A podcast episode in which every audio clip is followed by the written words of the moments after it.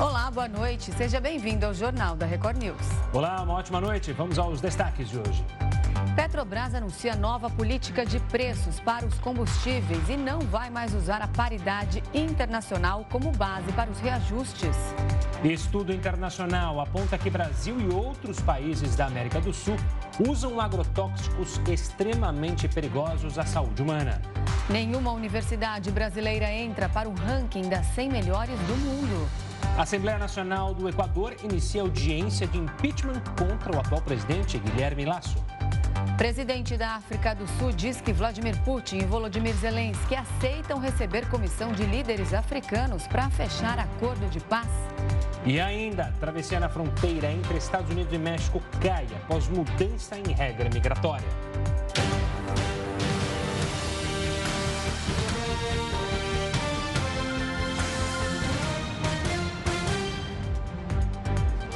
A Petrobras anunciou a nova política de preços para os combustíveis nesta terça-feira. A estatal não vai usar mais a paridade internacional como base para os reajustes. A Petrobras confirmou que não vai mais utilizar a paridade internacional para a variação dos preços do diesel e também da gasolina. A medida estava em vigor desde 2016 e acompanhava as oscilações internacionais sem nenhum tipo de intervenção para garantir preços menores. Em um comunicado enviado ao mercado financeiro, a estatal afirmou que os reajustes continuarão sendo feitos sem periodicidade definitiva. Para a companhia, a decisão evita o repasse da volatilidade de cotações internacionais para os preços internos. O texto ainda diz que a empresa vai passar a aplicar premissas que miram um equilíbrio entre os mercados nacional e internacional. O ministro de Minas e Energia defendeu a mudança e disse que a política anterior trazia oscilações acima do possível. O PPI é criado é, em 2017, 2018, era uma abstração, era uma mentira e era um crime contra o povo brasileiro, porque impunha uma algema, impunha uma mordaça a uma política de competitividade interna dos preços dos combustíveis no Brasil, fazendo com que muitas vezes as oscilações, inclusive, fossem muito acima daquilo que seria possível para poder contribuir com o crescimento nacional. Segundo a companhia, a nova estratégia vai usar referências de mercado para priorizar o custo alternativo ao cliente, além de um valor marginal para a empresa.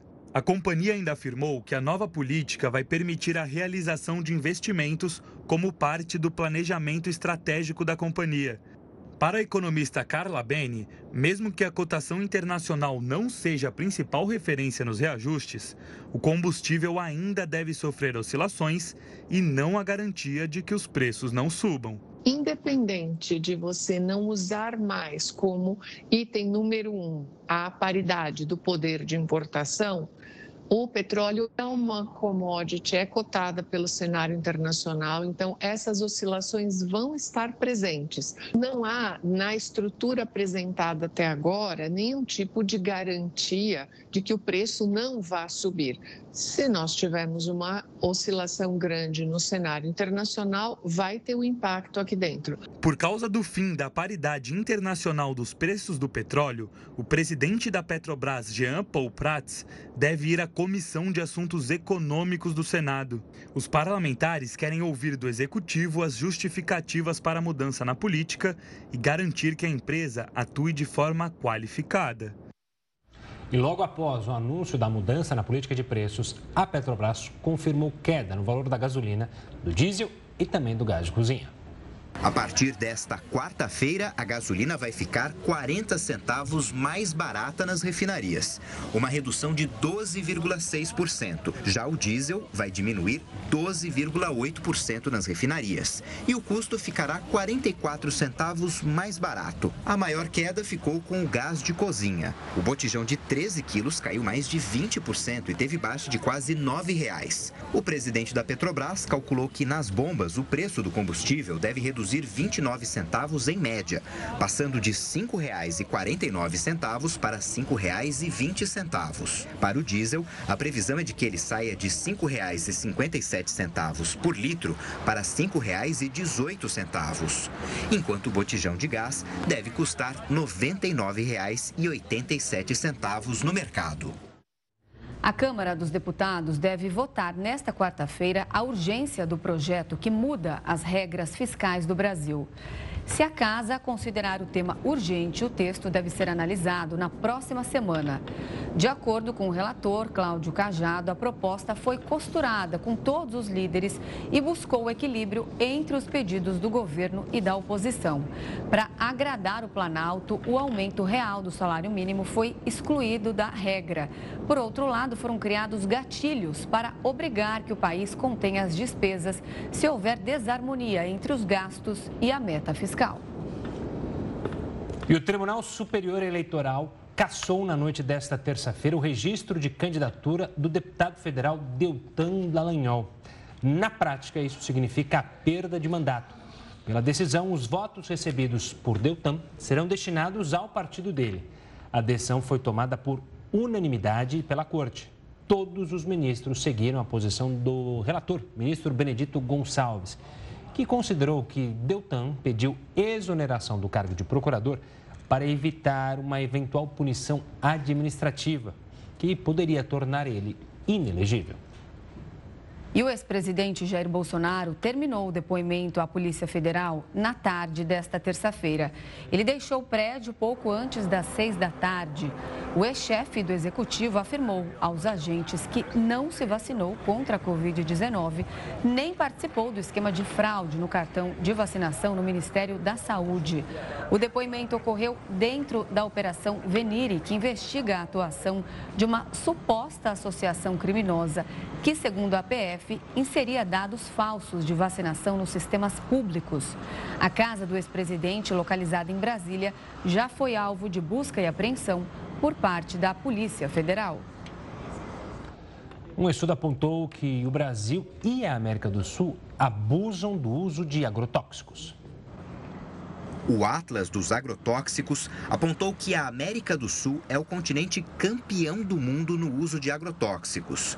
Isso porque a região dobrou em 20 anos o uso de pesticidas nas lavouras. Em 2020, foram consumidas mais de 770 mil toneladas de agrotóxicos na região 119,4% a mais do que em 1999. O Atlas ainda mostrou que 49% dos agrotóxicos vendidos no Brasil são extremamente perigosos para a saúde humana, animal e para os ecossistemas. Não é de hoje que o Brasil desponta como um dos principais consumidores de agrotóxico no mundo. Esse consumo exagerado tem relação direta com a expansão da área plantada e com a autorização de novos produtos é, nos últimos quatro anos. Né? Só de 2019 a 2022 foram autorizados mais de 2 mil produtos para uso no Brasil. E a expansão do uso desses produtos tem relação direta também, primeiro, com a, uma fragilização dos órgãos ambientais de fiscalização, né? com a própria é, demanda criada pelo governo federal à época, mas também tem a ver com a demanda por alimento no mundo, o surgimento de pacotes tecnológicos que precisam surgem com a demanda por agrotóxicos já na sua origem. O estudo alertou também sobre as restrições de certos tipos de agrotóxicos na Europa. Segundo o Atlas, alguns produtos exportados pelo Brasil para a União Europeia podem ser proibidos por causa do uso intensivo de pesticidas. É o caso, por exemplo, do limão verde brasileiro, Recentemente, a ONG Greenpeace revelou que de 50 amostras do produto importado do Brasil, vendido em supermercados europeus, quase todas tinham resíduos de agrotóxicos proibidos. Em dezembro, a maioria dos cidadãos franceses e alemães se pronunciaram em uma pesquisa local a favor da proibição do uso desses produtos e o comércio deles em supermercados. Ainda sobre esse assunto, a Anvisa iniciou na última segunda-feira as coletas de alimentos do Programa de Análise de Resíduos de Agrotóxicos. O programa prevê o um monitoramento de 36 alimentos que representam 80% do consumo total com origem vegetal do país. O plano de amostragem do ciclo 2023 pretende colher 3.790 amostras para identificar como está o nível de agrotóxicos em cada um e como está o cenário em cada região do Brasil. 36 milhões de pessoas ainda não têm acesso à internet no Brasil. A maior parte delas vive em áreas urbanas e se autodeclara preta ou parda. A pesquisa TIC Domicílios 2022, divulgada nesta terça-feira, expõe a desigualdade digital no país. A internet não fazia parte da realidade de cerca de 36 milhões de brasileiros no ano passado. Em relação a 2021, houve aumento de 500 mil pessoas nessa situação. O Sudeste lidera em número de brasileiros desconectados da rede. 42% do total de indivíduos sem internet vivem na região. Logo atrás está o Nordeste, com 28%, e o Sul, com 17%.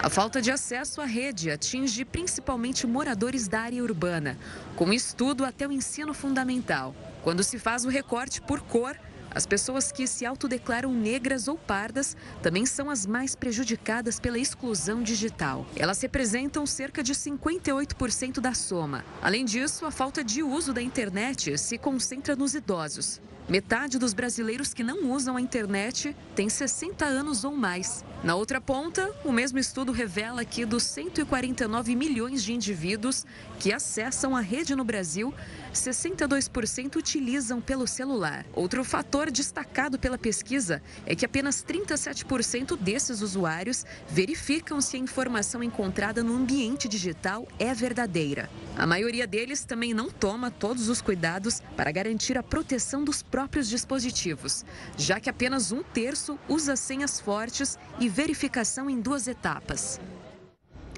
E nós estamos conectados com o Fábio Storino, que é coordenador da pesquisa TIC Domicílios, para a gente entender melhor sobre essas pessoas, um número alto, 36 milhões, que ainda não têm acesso à internet aqui no Brasil. Olá, boa noite, Fábio. Seja bem-vindo ao Jornal da Record News. Muito boa noite, Renata. Boa noite, Gustavo. Para a gente começar, você pode traçar o perfil de quem não tem acesso à internet aqui no nosso país? Sim, claro. É, dos 36 milhões de não usuários de internet que temos no Brasil, é, a maioria se concentra nas áreas urbanas do país. Né? São 29 milhões é, de pessoas desconectadas na, que residem nas áreas urbanas. Também é uma pessoa é, que tem que concluiu apenas até o ensino fundamental, então 29 milhões também é, tem apenas o, o, ensino fundamental, ela é majoritariamente se declara preta ou parda, é, de classes mais baixas, né, principalmente D e E, mas também da classe C. É, metade desses não usuários é, são pessoas de 60 anos ou mais, então os idosos compõem a grande parte dos, dos excluídos digitais. É, em termos de, de sexo, está igualmente distribuído esses não usuários entre homens e mulheres e eles residem sobretudo nas regiões sul e sudeste do país. São, é, desculpa, sudeste e nordeste do país, que são as regiões mais populosas do Brasil. Fabio, o quanto que essa exclusão é, digital e até mesmo a desigualdade digital, porque imagino que, obviamente, há um número grande de pessoas que têm acesso, mas há uma desigualdade entre a qualidade de acesso que, por exemplo, uma pessoa tem em grandes centros ou em grandes áreas ricas de São Paulo com de outras áreas. Ela afeta o país e a essas pessoas propriamente? Exato. Então, Gustavo, um, um dos é, destaques que nós trouxemos esse ano na pesquisa é justamente esse olhar tanto para necessidade de universalização desse acesso, ou seja, que todas as pessoas tenham, que queiram acessar a internet, porque não é 100% da população, mas que todas que queiram possam ter condições de acessar a internet, mas também entre aquelas que já têm, a ideia é o que nós mostramos é que ainda tem uma situação muito desigual. Então, enquanto pessoas de classes mais altas têm acesso a uma internet com mais velocidade, por fibra ótica, com dados ilimitados, acessa de múltiplos dispositivos, computador, celular, você tem uma, é, extratos, parcelas significativas da sociedade das classes mais baixas que acessa, às vezes, com uma conexão é, de pior qualidade, o, o, dado do celular acaba no meio do mês, é, tem apenas um, um celular para acessar, às vezes é um celular compartilhado com outros membros da família. Isso impacta é, bastante a experiência e a, a, a, possibilidade das pessoas se apropriarem dos benefícios da internet. Na pandemia, nós vimos quão dramática foi a situação é, para que as crianças continuassem o ensino em casa, quando não tinha nem aparelho celular para todo mundo de casa, ou quando tinha celular, o dado não dava, acabava antes do final do mês é, a, internet. Então, isso afeta é, a prestação de serviço para as pessoas, afeta a possibilidade delas buscarem emprego, delas se capacitarem, delas buscarem direito. Né? Cada vez mais a, a, a defesa de direitos também se dá no, no meio digital, seja por denúncia, é, seja conhecendo, sabendo informações é, a respeito dos seus direitos. Então, é, estar fora da internet é, significa não ter acesso a toda essa gama de, de serviços. Isso é muito ruim para as famílias e com é, a, a, dificuldade de, de acessar serviço, de buscar emprego, de se capacitar melhor, isso é ruim para o país como um todo, para a economia do país, quando as pessoas, a economia é cada vez mais digitalizada, mas a sua população ainda é, não é. Ô Fabio, e quais são as atividades mais praticadas enquanto os usuários estão online? Olha, há, muito tempo já na pesquisa que as atividades de comunicação, então, seja o envio de mensagens, eh, acessar redes sociais, envio de, de e-mail, mensagens instantâneas. Então, essas atividades são tradicionalmente aquelas mais realizadas pelos, pelos usuários de internet. É, você tem aí uma série de outras atividades é, envolvendo o consumo de, é, de material de conteúdo cultural, né, audiovisual, filmes, é, ouvir músicas pela internet, é, compartilhamento de conteúdo, tem uma série de atividades. Uma coisa que nós destacamos esse ano é, é que há uma diferença muito grande da, da proporção de pessoas que realizam essas atividades a depender das condições de acesso. Né? Então, pessoas que acessam somente pelo celular, que tem, dependem de uma conexão é, somente de rede móvel, é, ou que tem uma conexão, um plano pré-pago, elas acessam, elas realizam menos atividades é, do que as pessoas que têm melhores condições de acesso. Então, ter acesso não basta, né? A gente precisa ver a, como é a qualidade é, desse acesso. Fábio, obrigado pela participação aqui conosco, pelo alerta e para falar sobre um tema tão importante para o nosso país. Um forte abraço e até a próxima. Muito obrigado, até a próxima. E o Superior Tribunal de Justiça determinou que o caso da Boate Kiss seja julgado em junho. O ministro do STJ, Rogério Cruz, determinou que um recurso que contesta a anulação do julgamento que condenou quatro réus pela tragédia da Boate Kiss, que aconteceu em Santa Maria em 2013, seja analisado pela Corte no dia 13 de junho. Em parecer enviado ao STJ, o Ministério Público Federal se manifestou favorável ao restabelecimento da condenação proferida pelo Tribunal do Júri. O parecer não é decisivo, mas pode pesar no momento do julgamento. O Tribunal Superior Eleitoral cassou na noite desta terça-feira o registro de candidatura do deputado federal Deltan Dallagnol. Por unanimidade, o TSE indeferiu o registro da candidatura de Dallagnol. Com isso, ele perde o mandato e os votos serão computados para o partido pelo qual ele concorreu às eleições. Agora, caberá ao Tribunal Regional Eleitoral do Paraná executar imediatamente a decisão todos os ministros da corte seguiram o voto do relator, o ministro Benedito Gonçalves. Para o magistrado, Dallagnol fraudou a lei quando deixou o cargo de procurador da República. Isso porque Dallagnol pediu exoneração da procuradoria enquanto ainda respondia a processos disciplinares que poderiam enquadrá-lo na lei da ficha limpa e, portanto, torná-lo inelegível.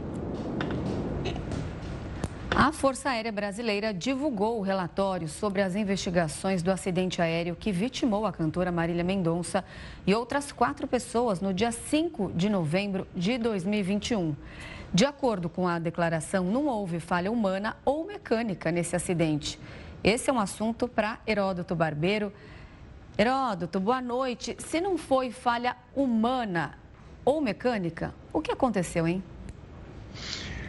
Olha, Renata, essa pergunta eu fiz inclusive hoje para pelo menos dois especialistas em aeronáutica. Um deles, o comandante Décio, que é conhecido nosso aí, sempre participa do jornal. Que é o seguinte: a, o avião colidiu contra as linhas de transmissão da CEMIG, que passam pelo local. São aquelas linhas enormes, com aquelas torres enormes. Ele colidiu com aquelas linhas e, consequentemente, então, o avião caiu e matou o marido e mais quatro pessoas, como a gente está vendo nessa imagem. O que ele diz também é o seguinte: é que haveria necessidade, como o Leão está muito próximo do aeroporto, dele ter sinalização. E como é que é essa sinalização? Acho que todo mundo já viu quando essa aí, olha, tá vendo? Tá vendo aquelas bolas que aparecem em cima da linha? A gente mostrou agora há pouquinho. Aquelas bolas, elas são sinalização da linha. Ela serve tanto para fazer manutenção da linha, quando ela é feita, por exemplo, por helicóptero, como também na aproximação de avião. E lá não tinha nenhuma sinalização. Então, provavelmente, segundo o comandante, fez com que o, o, o, comandante do avião não sabia exatamente que tinha um leão pela frente, estava voando mais baixo e, consequentemente, ele bateu no leão e caiu. Portanto, a responsabilidade seria da CEMIG, segundo a informação, então, do especialista aeronáutica, o comandante dessa. A CEMIG seria responsável. Se isso realmente se concretizar, e é provável que vá nessa direção, a família, logicamente, as pessoas uh, que sofreram danos, deverão entrar com ações contra a CEMIG, que ela deveria ter sinalizado. Olha, essas bolas que aparecem aí no fio, deveria ser, é, ser sinalizado. E aí isso vai parar na justiça e a justiça vai decidir. Agora, tem um outro detalhe interessante também. Há outros investigadores aeronáuticos que leram a, o, o documento feito pela CENIPA, lembrando que o documento não é para descobrir culpado, mas é para impedir que novos acidentes aconteçam, dizendo o seguinte, que o comandante do avião, ele é, havia voado muito com aviões muito grandes, esses aviões que a gente vê no aeroporto, tipo Airbus, etc. E por esse motivo é que ele alongou muito a volta em cima do aeroporto para poder pousar. E, consequentemente, como ele alongou muito, ele baixou muito o avião. E por esse motivo ele colidiu contra as, as linhas e caiu, matando todo mundo, inclusive o próprio comandante. Então são duas versões diferentes em cima do mesmo relatório, que é o relatório feito pela Força Aérea Brasileira, a CENIPA, que é o Centro de Investigação de Acidente Aeronáutico. Agora, para onde isso vai, certamente vai ser decidido na Justiça, com a, com a participação, logicamente, de outros especialistas. Mas há, até agora, duas versões diferentes em relação ao que provocou esse acidente fatal. É bom lembrar né, que o trabalho desses especialistas é justamente prevenir futuros acidentes, ou prevenir que possam acontecer novos acidentes. Por isso, essa pesquisa minuciosa, né, Heroto? Para justamente entender o que houve para que não aconteça mais. Exatamente. E tem também uma questão interessante que eles levantam, Gustavo, que é o seguinte: um acidente aeronáutico não acontece por, um, por, uma, por uma questão só. Geralmente é uma soma de elementos que fazem com que o acidente aeronáutico aconteça. Então, nesse caso, a soma seria: o comandante se afastou muito do aeroporto. A segunda soma é: baixou muito a, a, a altitude do avião, ou a altura do avião.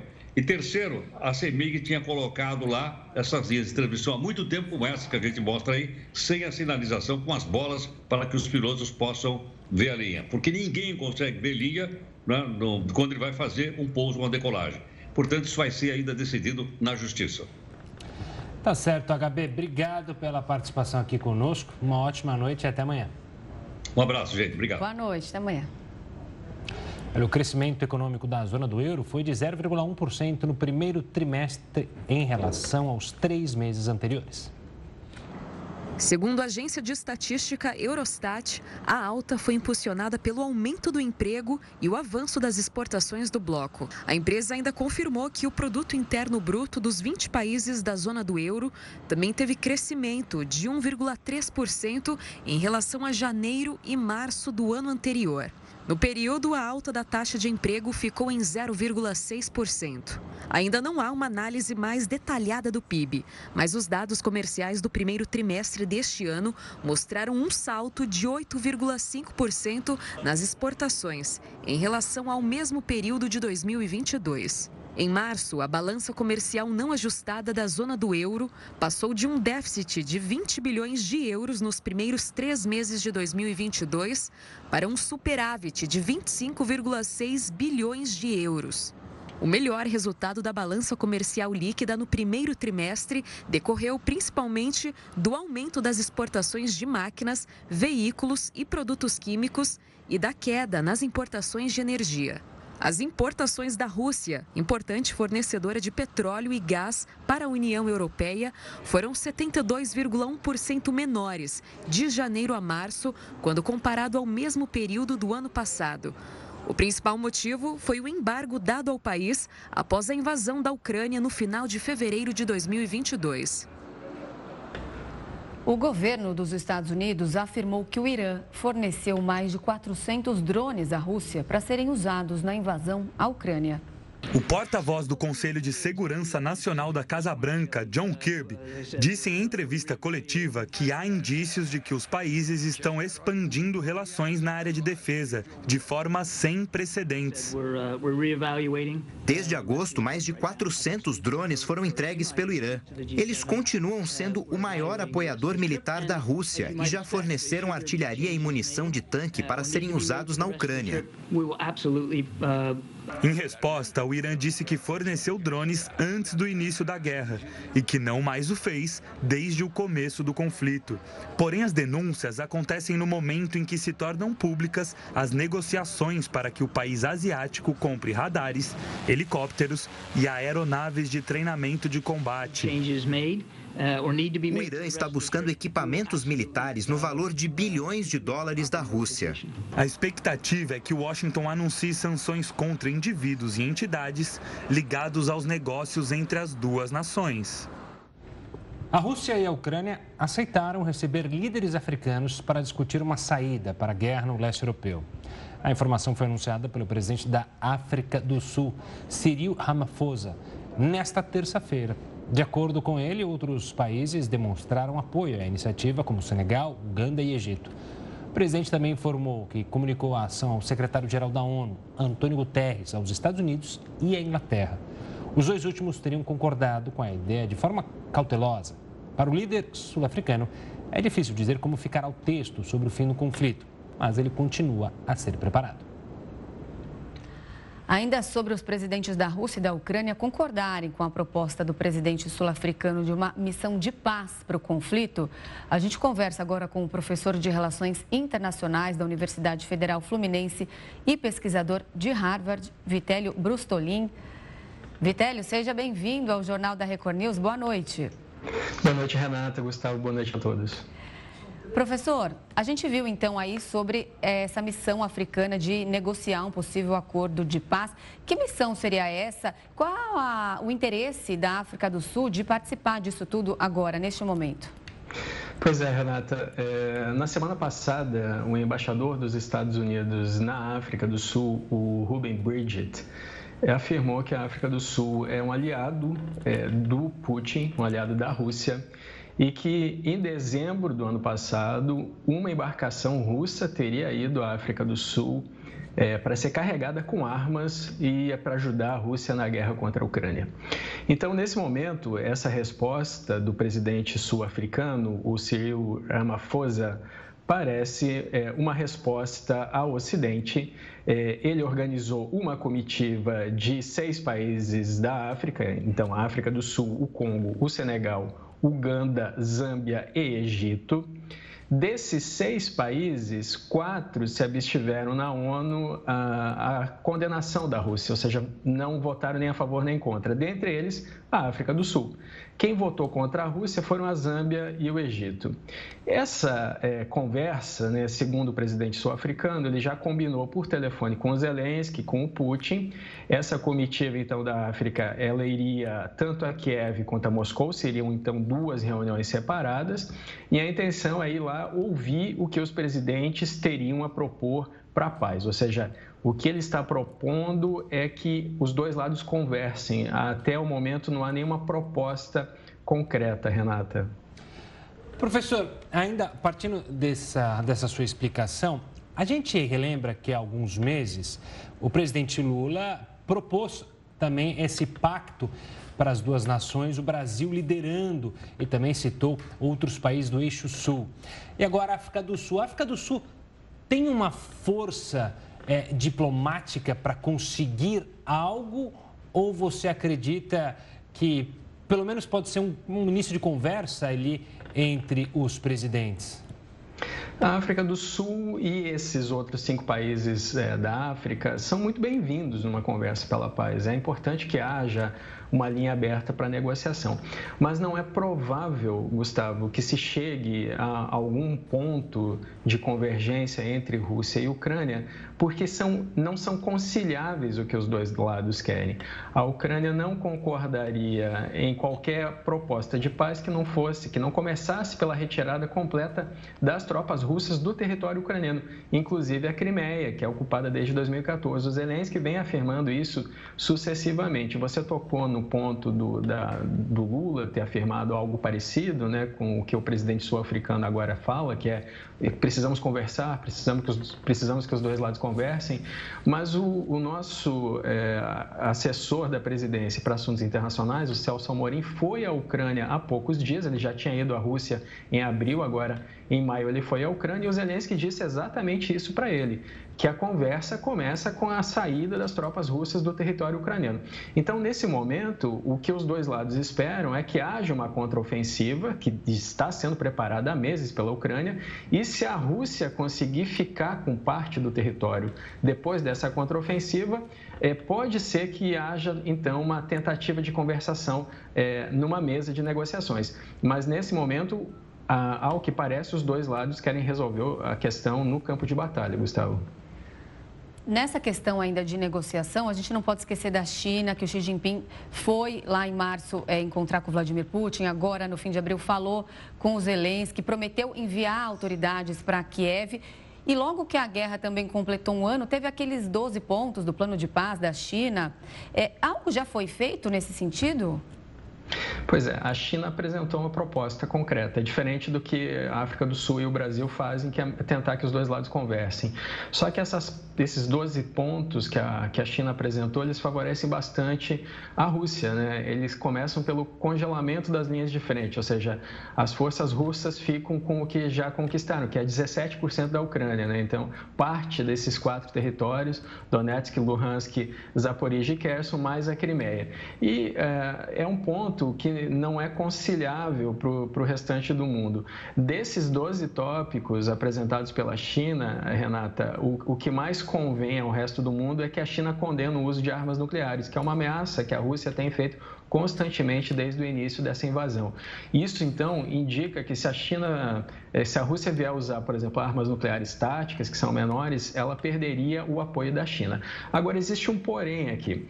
A China, junto com Estados Unidos, Rússia, França e Reino Unido, lá em 1994, quando a Ucrânia entregou as armas nucleares dela para a Rússia, esses países se comprometeram a atuar na segurança da Ucrânia. Ou seja, a própria Rússia, que nesse momento ataca a Ucrânia, e a China, que se abstém de votar no Conselho de Segurança contra a Rússia.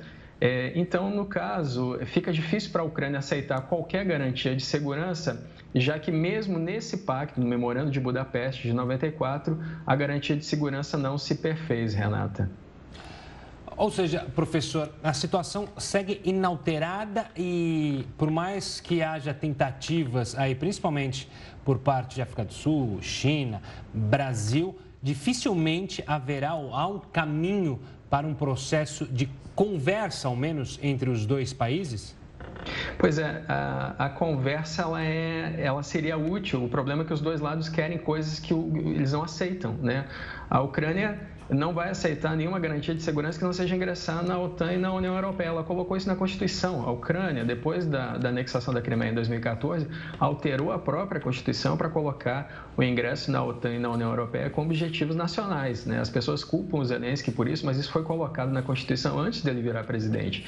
E foi colocado na Constituição por causa da agressão russa em 2014.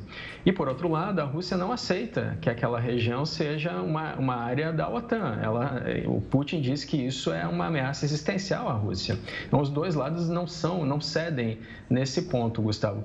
Nesse final de semana vai haver uma reunião do G7 é, no Japão. O Brasil vai participar e é esperado que o G7 condene novamente a, a, a guerra, né, a Rússia, é, mas é esperado que os países convidados, dentre eles o Brasil, façam uma mensagem final em separado do G7, é, não é, sendo tão veementes na condenação à Rússia, mas procurando outras pautas, como, por exemplo, segurança alimentar, Gustavo.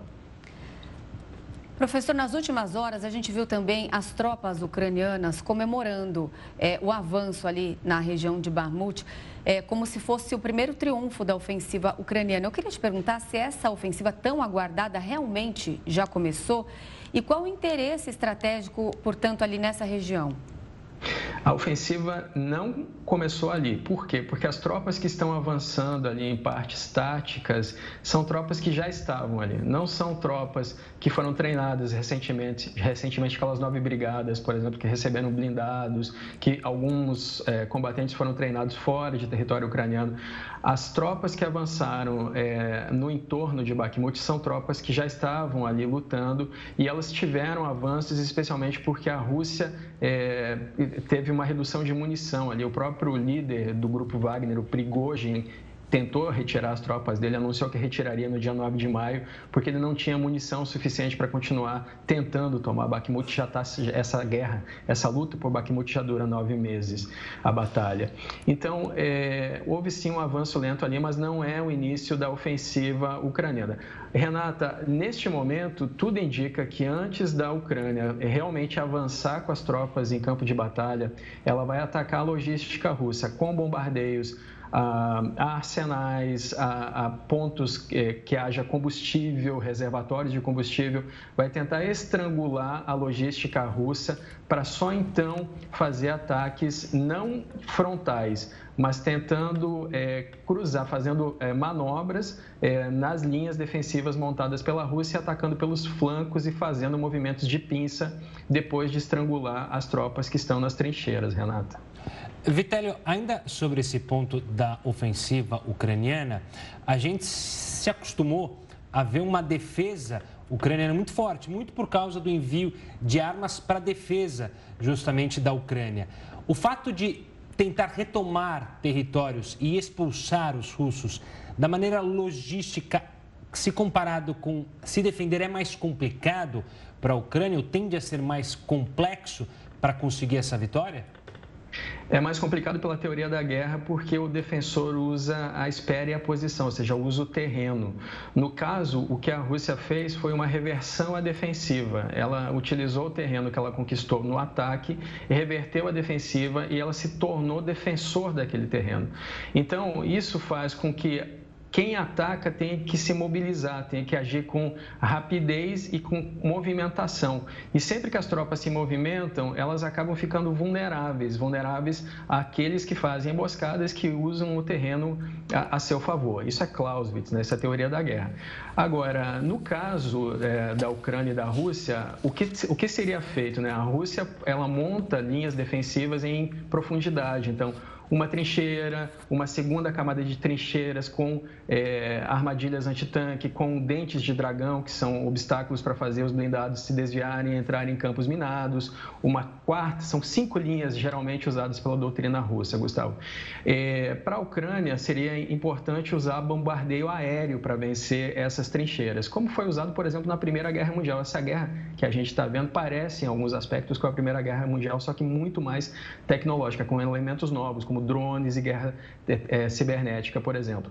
Agora, veja só, a Ucrânia não tem aviação para fazer isso. Então, o que, que deveria ser feito? O uso de artilharia contra as trincheiras e o uso de artilharia contra ah, as linhas logísticas russas. É possível que agora que a Ucrânia vai receber é, o Storm Shadow, que é um míssil que, que o Reino Unido está fornecendo para adaptar no Su-24, que é um avião antigo soviético que a Ucrânia usa, é possível que agora a Ucrânia consiga atacar a logística russa com a profundidade de 300 quilômetros, que nunca aconteceu antes na guerra.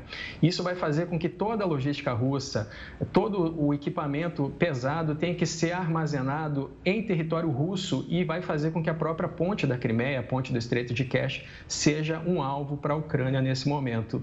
Gustavo. Portanto, para responder a sua pergunta, sim é mais complexo atacar, mas se você tiver equipamento e maior mobilização de tropas, você tem uh, é, a, a seu favor algumas vantagens. Tá certo. Nós ouvimos o professor de Relações Internacionais e pesquisador de Harvard, Vitélio Brustolin. É sempre um prazer conversar com você, professor. Boa noite e até uma próxima, com certeza. Prazer conversar com vocês. Boa noite a todos. Boa noite, professor. Olha, voltando ao Brasil, a anulação da sentença do ex-governador do Rio de Janeiro, Sérgio Cabral, na Lava Jato foi suspensa pelo Tribunal Regional Federal da Quarta Região. A decisão é favorável ao ex-ministro Sérgio Moro, autor da condenação de Cabral. Em traz os detalhes direto da capital fluminense é o repórter Marcos Marinho. Boa noite, Marcos. O que motivou essa ação do tribunal? Oi, Renata. Oi, Gustavo. Boa noite para vocês e para todos que nos acompanham aqui no Jornal da Record News. O Tribunal Regional Federal decidiu anular uma decisão do juiz Eduardo Apio no âmbito da Operação Lava Jato. Uma decisão que, aliás, tem a ver com o ex-governador Sérgio Cabral. O fato é o seguinte: o ex-juiz Sérgio Moro, atual senador da República, condenou o Cabral em uma das ações da Lava Jato a 14 anos e dois meses de prisão. Só que o juiz Apio decidiu anular essa condenação. No entanto, segundo o TRE, STF, o juiz não poderia anular essa condenação por conta de um processo envolvendo uma suspeição. Ele ainda responde a uma suspeição envolvendo a Operação Lava Jato e por isso não poderia anular a condenação de Sérgio Cabral. No entanto, apesar dessa anulação, o ex-governador continua em liberdade. O motivo é que, apesar dessa determinação do Tribunal Regional, Cabral vai continuar em liberdade porque a decisão foi tomada em dezembro do ano passado, ou seja, antes da análise da condenação de Sérgio Moro. Eu volto com vocês aí no estúdio. Obrigado, Marcos. E olha, o SUS incorporou dois novos medicamentos para o tratamento de anemia. Você confere isso e muito mais daqui a pouco aqui no Jornal da Record News. O SUS incorporou dois novos medicamentos para o tratamento de anemia. A previsão é que os remédios estejam disponíveis no sistema público de saúde até novembro deste ano. De acordo com a pasta, a ferripolimaltose é indicada para o tratamento da anemia por deficiência de ferro e intolerância ao sulfato ferroso. Já a carboximaltose férrica é recomendada para adultos com anemia por deficiência de ferro e intolerância. A anemia causa a redução da concentração de hemoglobina, proteína responsável por transportar o oxigênio pelo sangue. Os grupos mais afetados são crianças, gestantes, lactantes, meninas adolescentes e mulheres adultas em fase de reprodução. E a bronquiolite é uma das possíveis consequências de um dos vírus mais ativos nesta época do ano, o vírus sincial respiratório. Por causa do aumento das doenças respiratórias em crianças, a lotação das UTIs pediátricas na rede pública de saúde de São Paulo está se esgotando. Na última semana, a rede municipal atingiu 87% de ocupação. Não existe vacina contra o VSR, mas especialistas afirmam que imunizar as crianças contra a gripe Covid-19, como já é feito normalmente nesta época, ajuda a evitar doenças causadas pelo vírus. E quem nos explica melhor a respeito desse aumento de casos de doenças respiratórias e os riscos da bronquiolite é o pesquisador da Fiocruz e coordenador do Infogripe, Marcelo Gomes. Boa noite, Marcelo. Bem-vindo ao Jornal da Record News. Bom, nessa época do ano a gente ouve falar toda hora do vírus essencial respiratório e a bronquiolite é, então, uma das possíveis consequências desse vírus. Eu queria te perguntar como que esse vírus se manifesta e por que, que ele atinge principalmente bebês e crianças pequenas? Bom, boa noite, é um prazer estar é, aqui nesse espaço novamente, né, trazendo um pouco de informação para a população. E, bom, é, o vírus social respiratório, né, ele circula em todas as faixas etárias, né, toda a população está aí sujeita a se infectar por esse vírus, mas é nos nossos pequenininhos que ele acaba trazendo um impacto maior né, em termos de gravidade da infecção, justamente levando a esse quadro de bronquiolite. Então, a gente sempre tem um volume de internação né, associadas a infecções pelo vírus sincicial respiratório extremamente elevada nas, nos primeiros anos, né, até um ano de idade, dois anos de idade, é onde a gente tem essa maior concentração. Né? E o, o quadro de sintomas é muito similar aos demais vírus respiratórios. Né? Então, febre, nariz escorrendo, nariz trancado, né? Respiração ofegante é um quadro, né, que a gente consegue observar muito bem nas crianças, né? Na maioria das vezes, aquele chiado no peito, a, a respiração um pouco mais, mais dificultada, né? Esses são sinais, né, tipicamente é, fáceis de identificar de uma infecção respiratória e muitas vezes nessa, nessa idade pode estar justamente associado ao cicial, né? E é fundamental que justamente a gente busque atendimento, né? Leve no pediatra, vá no posto de saúde mais próximo, para ter o acompanhamento adequado desde o início, né? Porque, volto a frisar, nas crianças pequenas, nos primeiros anos de vida, a gente tem, infelizmente, um volume de internações associadas a esse vírus extremamente elevado. Marcelo, uma pergunta bem é, direta. A gente está vendo um aumento se comparado a outros anos, de fato, ou a gente está, entre aspas, numa normalidade dessa doença para essa época do ano? É, a gente está vendo um crescimento extremamente expressivo. Né? O volume que a gente está observando é realmente bastante expressivo. Né? Nos anos anteriores, a gente voltou a ver um impacto mais forte. Né? 2020, a gente teve uma, uma redução bastante expressiva por tudo que a gente tentou fazer para frear a Covid. Teve impacto não só na Covid, como nos outros vírus respiratórios. Né? Então, 2020 foi um ano que, para os outros vírus, foi bem mais tranquilo né? em comparação com, com os anos anteriores. Mas desde que a gente voltou né, a, a nossa rotina cada vez mais próximo né, da, da nossa rotina pré-pandemia da Covid, a gente observa, né, começou a observar uma retomada desses vírus e esse ano em particular a gente está vendo sim um volume muito expressivo em todo o país, né, fundamentalmente. Então realmente é, é uma situação bastante atípica e bastante é, importante para a gente manter atenção. Ele é um vírus altamente transmissível. Como que a gente pode prevenir essa transmissão? O, os métodos ali são parecidos com o que a gente fazia para prevenir a Covid? É, esse é o bom, né? Tudo que a gente aprendeu né, com a Covid, né, essas mudanças de comportamento, né, até a própria questão de, de uso de boas máscaras, né? Isso é importante a gente deixar claro a população também, né? Aquelas máscaras que realmente se ajustam bem ao rosto e têm uma capacidade de filtragem boa, né? N95, KN95, PFF2, essas máscaras, né? Claro que para os nossos pequenininhos, eles não têm como colocar, né? Mas agora, quem convive com eles, né? Então, os pais responsáveis, eventuais cuidadores, né?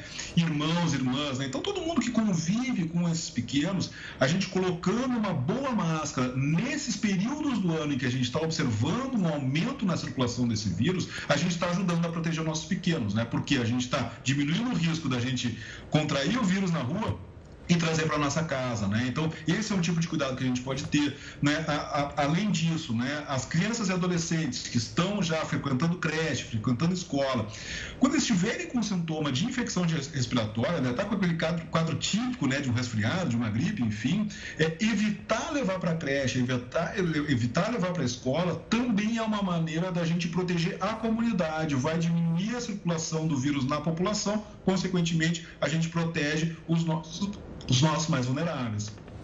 Marcelo, obrigado pela participação aqui conosco para falar sobre esse tema e também alertar aos pais. Um forte abraço e até a próxima. Boa noite, um grande abraço, até mais. Até mais.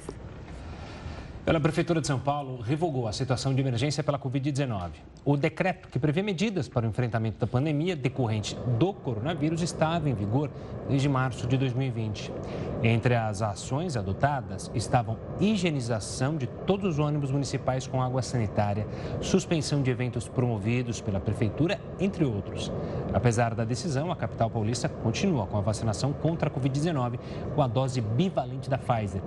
Desde o início do mês, todos os adultos com mais de 18 anos podem receber a vacina. O USP é a universidade brasileira mais bem avaliada em ranking internacional, mas mesmo assim, nenhuma instituição brasileira entrou para a lista das 100 melhores do mundo. É o que você vai ver daqui a pouquinho, aqui no Jornal da Record News. Estamos de volta. A USP foi a universidade mais bem avaliada em um ranking internacional mas nenhuma instituição brasileira entrou para a lista das 100 melhores do mundo. O estudo foi realizado pela World University Rankings e levou em conta o sucesso acadêmico de ex-alunos, empregabilidade, distinções do corpo docente e pesquisas realizadas. As três primeiras colocadas ficaram com instituições norte-americanas: Harvard, Instituto de Tecnologia de Massachusetts e Stanford. Entre as 10 melhores, oito são dos Estados Unidos e duas são inglesas. Entre as brasileiras, a USP foi a melhor colocada na posição 109, a Unicamp na colocação 344 e a UFRJ na posição 376. E o presidente eleito do Paraguai afirmou que quer ampliar o papel de Itaipu no desenvolvimento do país. Ele deu a declaração após se reunir com o presidente Lula no Palácio do Planalto. Eleito no fim de abril, Santiago Penha tomará posse na presidência do Paraguai em agosto. Na reunião com Lula, o paraguaio convidou o petista para participar da cerimônia que ocorrerá em Assunção, capital do país vizinho. Ele ainda reiterou sobre o papel da hidrelétrica binacional de Itaipu no desenvolvimento paraguaio. As conversas entre os presidentes acontecem em meio à revisão do acordo sobre a empresa, localizada na fronteira com o Brasil.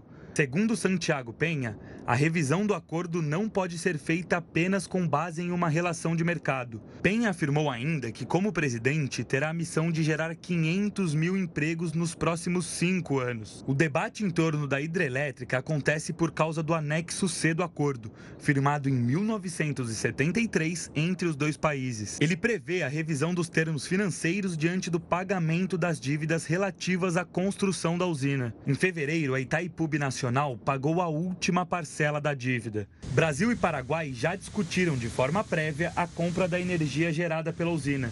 Em 2019, essa compra gerou uma crise que quase levou ao impeachment do presidente paraguaio da época, Mário Abdu Benítez. Naquele ano, os governos dos dois países assinaram um acordo que, na prática, faria o Paraguai pagar mais caro pela energia de Itaipu. A crise provocada pela divulgação do negócio fez com que os dois países voltassem atrás na decisão.